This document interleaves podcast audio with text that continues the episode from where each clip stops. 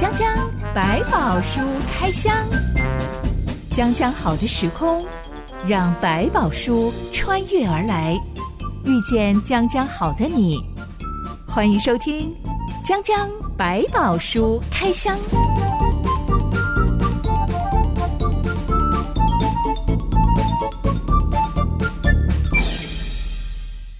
书里有百宝，让知心和下巴哥为你开箱来挖宝。Hello，我是知心。Hello，下巴哥。我们之前聊到，如果偶遇很久以前曾经欺负过我的人，嗯，当我再一次看到他，嗯、如果发现自己浑身都不对劲，心里五味杂陈，那就代表。是时候要勇敢面对成年往事了，嗯、还有面对自己内在的伤痛，对、嗯，好好的跟对方沟通。是，不过这样的情节好像没有发生在我们这阵子江江百宝书讨论的主人翁约瑟身上耶。嗯哼，当双方都没有把话讲开的情况下，他们到底有没有和解啊？这件事情就很明显，在饶恕的那一方，比如说讲约瑟，他就可能已经放下，你们真的不用太担心啦。原来虽然你们想要害我，但是是。上帝派我来的，所以其实我真的没有生气了。可是哥哥就像你讲，他们并没有很清楚表达说啊，我们做错了，我们当初不应该这样去做的。只是听完了约瑟的饶恕，他们就哦松了一口气。可是没有松完全部的气，因为有太多的事情还在他的心里面重复的放映着。所以十个哥哥好像什么都没有说，什么都没有做。是，但是其实那个过程当中，他们里面可能还会有一个芥蒂，说这件事情约瑟是原谅我，但是是真的全部原谅我们吗？我们没有一件一件的说清楚。回头一想，是真的没事吗？其实他没有那么大的把握。我觉得十个哥哥不止应该要讲清楚的向约瑟道歉，当他们回到家乡见到老爸爸，要报告说约瑟邀请我们去住埃及地的时候，他们也应该要好好的向老爸爸雅各道歉。毕竟雅各已经悲痛了这么多年了，百宝书里面完全没有写到哥哥们有任何忏悔或道歉的话耶。嗯，也许他们在我们没有看到的历史的后面，他们在当时可能有讲过一些，我不知道他们去怎么去解释为什么。约瑟到了埃及，不是说死了吗？怎么出现在埃及？这到底发生什么事情？当然，他们当初只给爸爸看了一个血衣，所以他们觉得说，我也没告诉他一定死了。反正总之呢，他不见了，然后只看到他的衣服。这件事情似乎可以就这样轻描淡写的过去。但如果他真的都没有讲清楚，我们回头来想，会不会他们每一次看到老爸爸跟约瑟在聊天的时候，就会想，他会不会告诉他们，他们到底做了哪些事呢？这时候该怎么办？我不晓得那种忐忑的心会不会让他们更痛苦？这样要跪的，要道歉的，就讲清楚嘛。所以我觉得有时候就是因为已经出错，就想说啊，能够简单一点，反正都找回来嘛，你也快乐了，好吧？我们就前嫌尽弃，然后反正也不用跟你讲过去做多少事情。我期待他们是曾经讲过，但是在我们看到的经文的内容似乎没有说明白他们到底做了什么事，所以以至于这个约瑟会在埃及出现，哥哥们也不敢讲的太清楚。哥哥们在面对约瑟的时候的态度，嗯、其实很像我们生活周遭常常看到的情景。嗯、明明一方已经抱有愧疚了，对，但他不会真的把话讲出来说对不起三个字，对，他只会来做一些示好的举动啊，嗯、啊，买杯饮料给你呀、啊，是。搭个话呀，是。这种示好，在我们的文化里面就已经是哦，好啦，他态度放软了，但是没有人把话讲清楚，大家就只是好啦，蹭你一下就好。好，没事了，好像就真的没事了。我想对很多长辈来讲，对小辈，他们经常会出现这个状况，就是我跟你道歉又怪怪的。好了，我去吃个饭吧。刚刚前面的很僵化，就突然就消失了。可是其实，在那个年轻的身上，可能还是会觉得说，哎，你就这样子过去了吗？你真的就就当没事吗？是，对不对？今天如果约瑟不是一个埃及宰相的位阶的话，嗯，他今天如果仍然只是一个老十一。他要面对上面十个年纪比他大的哥哥们。嗯，在我们的文化里面就经常发生，哥哥们就是好啦，给你一些钱，给你一些补偿，摸摸你的头，好啦，没事了哈，这样子。对不起三个字从来没有说出口，然后那个年纪比较小的，好像就必须要吞下去。如果你这个时候还要讲清楚，打开天窗说亮话的话。可能会被责备，没错。你怎么还这么计较呢？都过了这么多年了，你还紧紧抓着不放。嗯、我们都已经示好啦，你还想怎么样？这其实，在东方人的群体文化里面是很正常的一种。他们荣耀的概念就是，你为了维护家族的荣誉，如果你让一个你的长辈跑来跟人家道歉，很丢脸，所以你要帮他维护他。他已经用了一个方法。帮你舒缓了，你就应该接受了，要懂得分寸，知所进退。人家已经给了面子了，你就不要再去争里子了。这种概念，上层的荣耀，就变成要牺牲一些我们其他人可能哦，我就要吞下那个错啊，把这个问题就放在我身上，我们小辈就有义务要承担的。我很不想吃这一套哎，怎么办呢？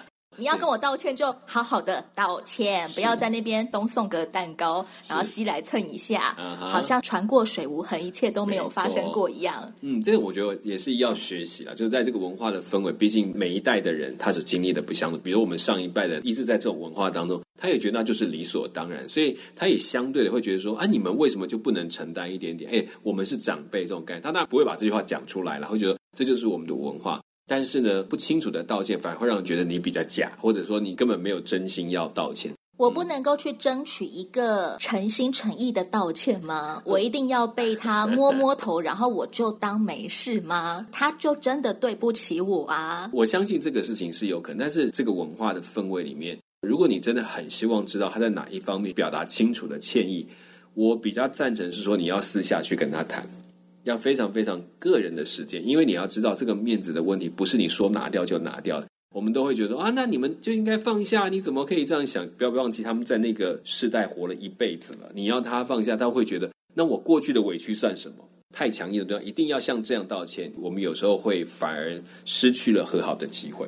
如果我真的想要得到他的道歉，那么我最好也要给他一些空间，给他一些时间，嗯、给他一些柔软的态度，让他知道我不是来威胁他的，我不是要来教训他。或踩在他头上报复他的，这些都不是。就是我只是真的想让他知道，我当时候有多么的难受。是的，他或许理解了我之后，也会愿意给我一个道歉。如果不愿意呢，那么就一拍两散吧。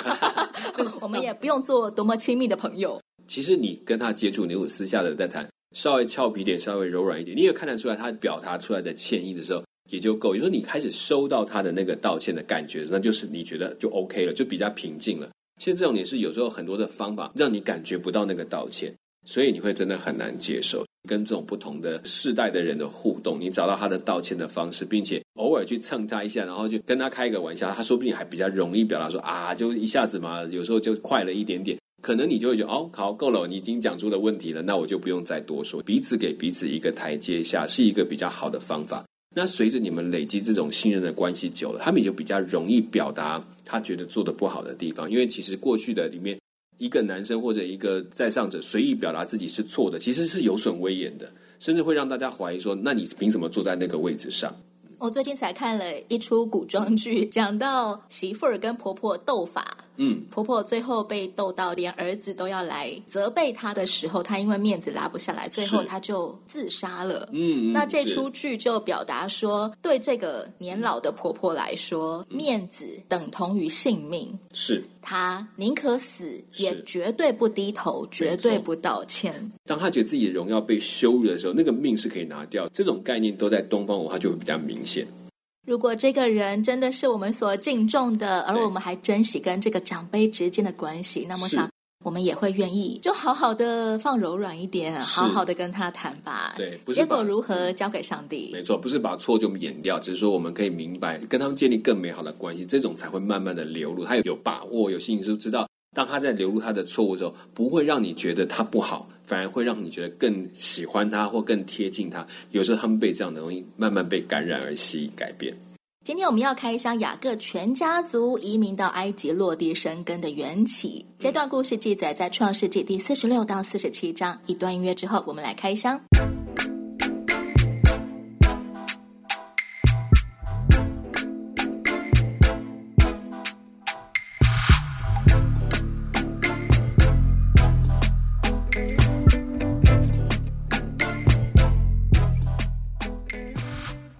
约瑟的邀请，雅各全家七十人真的动身往埃及去了。我们原以为老雅各应该会迫不及待想见约瑟，但老雅各竟然先停在别是巴这个地方。嗯，他要向上帝筑坛献祭。这个行动代表什么？以他们来讲，好像离开了上帝要求他的地方，他去告个别，要去报告一下我接下来要怎么去做这个行程，甚至在当中还有一个。他要更清楚知道是不是上帝容许他去到埃及，因为对他们来讲，去到哪里这件事情是需要由上帝决定的。别是巴的意思是盟约之井，嗯、这个地方源自于雅各的爷爷亚伯拉罕当初曾经在这个地方跟亚比米勒立约。才有了别是巴盟约之井这个名字的由来。嗯、现在雅各选择在这个地方向上帝献祭，可能有什么特别的含义吗？为什么不在家里面烛坛献祭呢？可能在帐篷外面筑个坛就可以了。因为其实他们对上帝的观念不像我们讲，我们现在无所不在，只要一低头祷告就可以了。对他们来讲，某些地点是具有特别的含义，比如在这里跟上帝相遇。比如在这里，他的父亲跟上帝重新立约，并且得到他的应许的一个景，在这个地方，在这里我可以寻求上帝的心意，所以他就回到这个地方，先在那里自己献上了祭礼，然后上帝也悦纳且收下了，表示他这个行动是被认可的，他可以安心的前进。所以这跟我们想的上帝可能不完全，因为对雅各来讲，他对上帝的认识还在逐步的开发中，他可以在拉班他们的家里面知道上帝仍然在那边做工。在这个地方，他也仍然做工，但是在埃及是不是呢？对他来讲还不知道，他必须再祷告，然后能够确定我们家的行动是真的可以去到那里吗？如果上帝也祝福，我就可以去了。上帝真的在异象中回应了雅各。上帝说：“嗯、我是上帝，就是你父亲的上帝。你下埃及去，不要害怕，因为我必使你在那里成为大族。我要和你同下埃及去，也必定带你上来。约瑟必给你送终。”雅各原本可能在担心什么，以至于上帝要安慰他说：“你不要害怕去埃及这件事情。嗯”他跟他年轻的个性差距很大，你哇去哦就去，一路上就一个人单身匹马就跑了。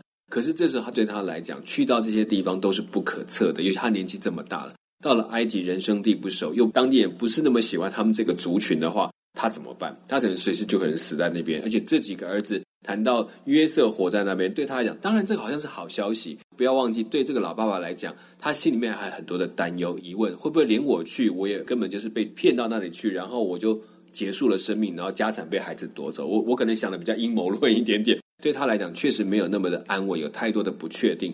这么长的路程，他能走得到吗？所以他在这边是一个求问的角度。夏宝哥，你的人生当中有没有曾经面对过这种不可知的未来？嗯、而当你寻求上帝的时候，你也真的得到一种安慰的感觉。嗯，嗯没关系，就往前走吧，就往那个不可知的未来去吧。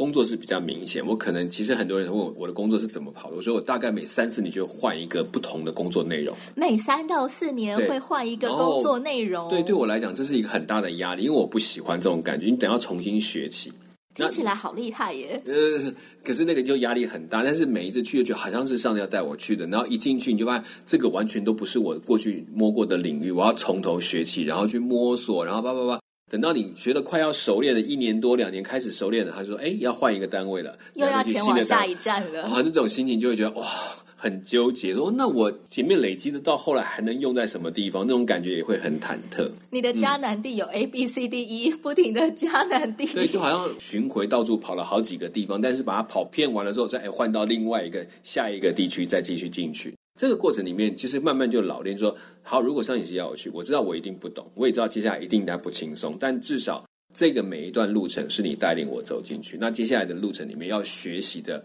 要做的事情，就会在你的手中。其实也让我们慢慢去体会到，上一期是让我们在这个旅程的里面一直不断的学习一些有趣的事情。每一个下一站都是自己出现的吗？嗯，有的时候自己出现，有的时候是在那边，似乎觉得好像应该，然后刚好也会有人特别站出来说，哎，这个就是该去的时间。比如说我要去神学院，你会觉得说，哎呀，好多问题哦，该不该去？虽然感觉上时间好像到了，但总会有人站出来说，哎，好像就是这个时间喽，你应该预备喽。这样说啊，神学院不能够去考了，不对哦，还有另外一家你可以去看一看。那你都怎么样祷告，而且怎么样确定这条路是上帝所量给你的平安的道路呢？嗯，我觉得有时候那种平安只是在心态上知道这是上帝选的，其实，在那条路上的看到你看起来是不平安的，就是你心态你知道不平安指的是太多挑战、太多冒险了。对，没错，一定有太多挑战，一定有很多冒险，甚至你很多你的不知道，就像你的未知，未知是那个每条那个道路里面是最共同的特点。再选择只能说。好吧，我只能知道一个平安是看起来这些印证，包括我的祷告，包括别人给我的一些提醒，然后刚好到那个阶段的环境，都要不走这条路是不行的了，然后就会走进去，不知道前面我看不到亮光，那到底怎么办？只知道既然你要陪我走，那就走吧。我们都很仰赖已知的感觉来掌握我们的人生路线。嗯、就像我们学生时期考试的时候，嗯、能够准备越多的题库，当然是越好啊。最好老师还可以写很多题，说啊这些哈可能要特别会考，大家叫我给他画重点。最好考卷上都不要出现我完全没有 预料到的方向。没错。在人生当中也是一样的，嗯嗯，所以有考那个上帝的考试是，哎，他带我进考场，但这个考哪一个科目不知道，进去考了才知道。那你有遇过祷告完之后，嗯、你真的必须要选择别条路吗？不能顺着这条路走吗？比如说我开始做传播界的东西，做广告，我想我就应该是在做传播界这个路一直走下去。你原本就是学大众传播的，对对，然后我所以我开始当兵完，我选择第一个工作是做广告的制片。照理来说，嗯、应该就是要往传播的路线工作下去。对，没有错。但是所以这个路就很好，就一路走广告，然后给我做了一年多，然后还有两家公司哦，那种不同的案子，哇，真的累积了很多经验。突然呢，转个弯跑去做了企划，然后还做了活动宣传，还去跑马戏团等等这些东西。那些都不在我的预计里面，但是好像工作就放在你眼前，你就开始去做。所以你的履历很精彩耶，对，对，还蛮好玩的。反正就这样一路在中间很斜杠，很斜杠。对，所以其实当中我都还在做广播。但不是你自己的个性很斜杠，对对，是不知不知不觉的，就是越来越杠的越来越远，然后就这样子一直走下去。所以其实我觉得那个路程当中有很多是不在我的计划里面的，但是走到我本来以为我应该往 A，比如说我继续走广告啦、广播啊，把这些下去，可是就很奇怪，是广播也没有让你松掉，可是这样你就丢到另外一边去做一个你完全。全没有做过或者接近一点点的事情，似乎又是另外一条新的路，而且能够做一段还蛮有趣的事情。必须要跨出第一步，才有办法看见第二步在哪里。是，必须要真的跨出第二步，才有办法看见第三步在哪里。对，有些可能有些部分要等到走了好几步之后才回来。哦，原来我为什么要走这一条路？我搞清楚了，这样子就前面都一直不知道。哎，怎么要走这么多？好怪！然后走到某一个定点再啊，还好我那时候有做过这些工作，有做过这些专案，现在刚好全都用上了。其实我自己也常常觉得，在跟随神的路上，嗯、明明上帝抓我的手，嗯、就是往那条路，但我觉得那条路都是雾，嗯、我完全看不见的，好可怕，伸手不见五指，所以我就自己挣脱了上帝的手。嗯、但挣脱了上帝的手之后，我又觉得。这样不太好，所以我又 只好自己去偷偷抓上帝的衣角，对对，没错，慢慢跟着往前走。我常常觉得在跟随上帝的路上，我是这种三心二意嘛，不太有信心，但是又想要抓住神。对，在那种情况，有时候也是哭求说：怎么会这样子呢？你一定要走这条路吗？我我觉得不是我要的啊，那我可能之后也不会用到这个东西呀。你到底要做什么？只是为了去补一个位嘛？其实有人会这样想，垫一个洞嘛，所以会有个哦，是不是上帝很讨厌的小孩？不喜欢的事情就哎，那你就去做吧，反正你没事，那你就去做那个事情，好像被塞来塞去的感觉，会觉得自己好像只是捡来就帮你一点点，不是一个特定的计划，而是一个好了，你就去补那个别人不做的计划，你就来做这种感觉。要等到走过以后，回过头来才发现，其实每一站都是上帝恩典的带领。是，所以有时候在这上面，当我去跟别人比，会很痛苦，因为你会觉得，哎，为什么他都很顺啊？怎么上帝都很助？为什么老是做一些人家都不要做的，就然后我要捡来做？其实话也慢慢发现，在这过程的里面，也因为我某些特质，走到这些路程当中，反而让我学习到不会在那些位置上学习到的事情。我听过一个宣教士分享说，他。回国述职的时候，嗯，有个姐妹曾经是她以前还没有出去当宣教士的时候的姐妹淘，嗯，这个闺蜜就跟她说：“嗯、你知道吗？其实我每次收到你的信，我都好羡慕哦，你有这些服饰成绩。嗯、然后我就跟上帝哭求说：为什么你没有给我那些恩赐呢？为什么你没有量给我那些道路呢？我觉得他的人生很精彩，嗯、你呼召他的方式很精彩，我也想要那样。”对。然后这个闺蜜就跟她分享说，后来上帝就回我一句话说：“那他吃的苦你也愿意吃吗？”是。然后这个当事人他就说：“我就不敢讲话，从此我再也没有跟上帝求要像你一样了。”对对，真的就是真的，每一个量给每个人的，其实那一整个里面，所以喜怒哀乐都在一杯里面，但是都会带着有个你自己特别的味道。我们常常会羡慕别人。想要成为像别人那样的人，嗯，但是别人都已经有别人在当了。是，不要抢角色。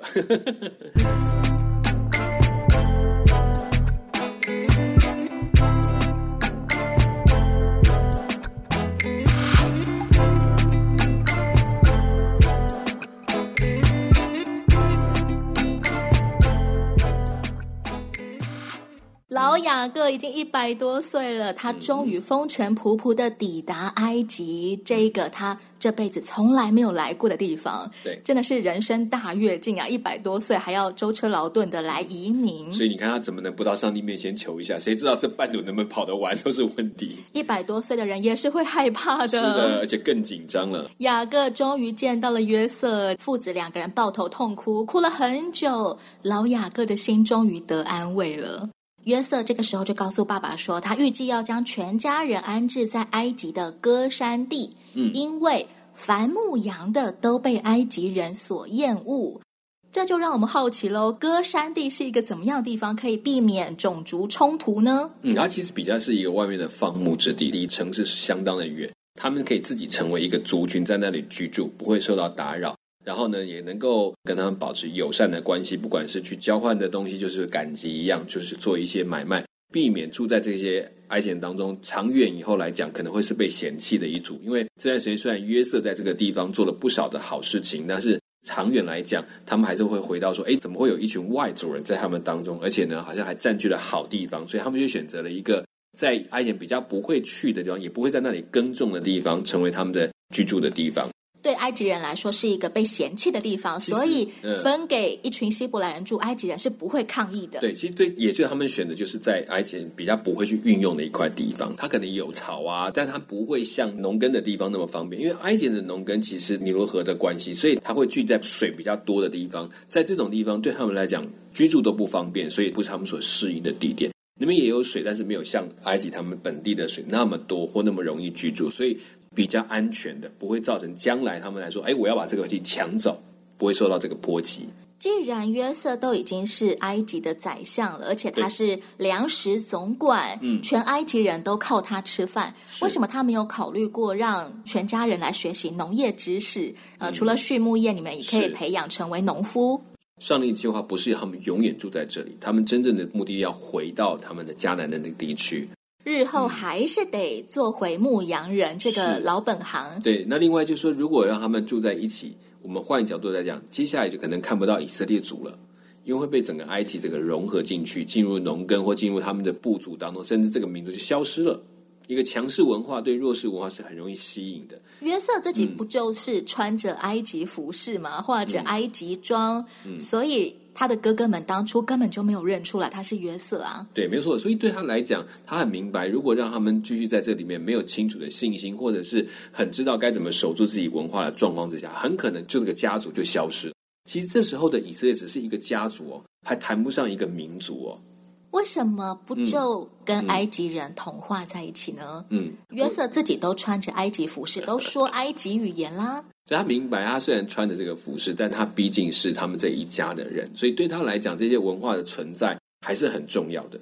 我相信，可能也上帝放在他的心里面有一个跟这个约有关系。刚说跟雅各所立的约，所以我相信他也知道，要知道这一家一族的任务是什么，所以不可能在这个过程就让这一家一族消失了。所以他尽他的能力，也做到一个保护这一个家族发展的机会。因为他明白他自己来到这里，并不是只是为了他到这里，是为了保护这一个家族要延续下去，而不是让这一个家族消失掉，只是有吃有喝就可以。我们知道很多华人移民到美国啊、嗯、加拿大之后，慢慢他们的后代都已经不太会说华语了。是，嗯，就算会说一点点好了，中文字是不会认的。嗯，有大量的移民后代是长这样的，但是，嗯，打从约瑟第一代，他就已经立了一个目标，绝对不能让家族的人被埃及人同化嘛。嗯、即使埃及是强势文明。当然，希伯来文这里面其实有一些语词也受到埃及的影响，这就不可否认。只是我觉得在这当中，我觉得上帝做了一个很大的保存的工作，就是让他们借着这种隔离的方法，把这个家族隔离开来，避免混居在埃及人当中，这个民族才会渐渐成型。不然，那个家族才七十个人，你说到埃及里面跟那个伊丽莎一样，那一下子就被化掉了，或者是说把他们对上帝的信仰其实融合了，或者是都扭曲了，这是很大的一个危险。所以我相信这里面有上帝的手，也特别去安排他们住在一个不同的区域，做了这样的决定，让他们可以保留出自己的文化出来。这个是一个很重要的关键。不管他们自己有没有想到这一点，我觉得上帝应该已经在做这个动作。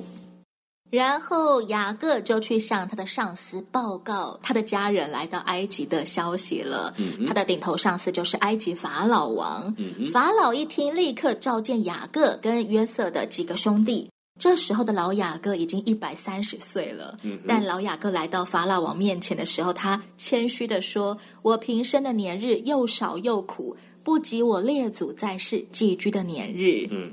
这种谦虚感觉好像有一点自卑。嗯，对于雅各来讲，我觉得他在年老的这一段日子，他特别体会到他费尽了辛苦、劳碌了一辈子，这里防那里防的，真是很辛苦的日子。所以他讲这句话，其实并不完全是自卑，他有一种觉悟。他努力这么久的东西，不过是又窄又短。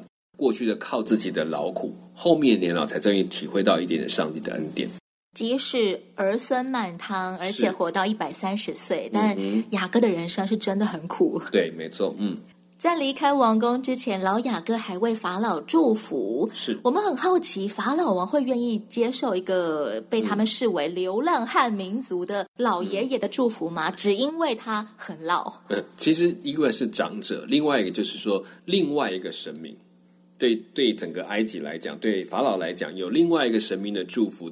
我要为法老求这个神明为他赐福，所以他在让耶和华上帝的祈求，他的祝福不是凭着他自己，是凭着他的神，所以这件事情就有一点不一样，所以他可以接受他的祝福。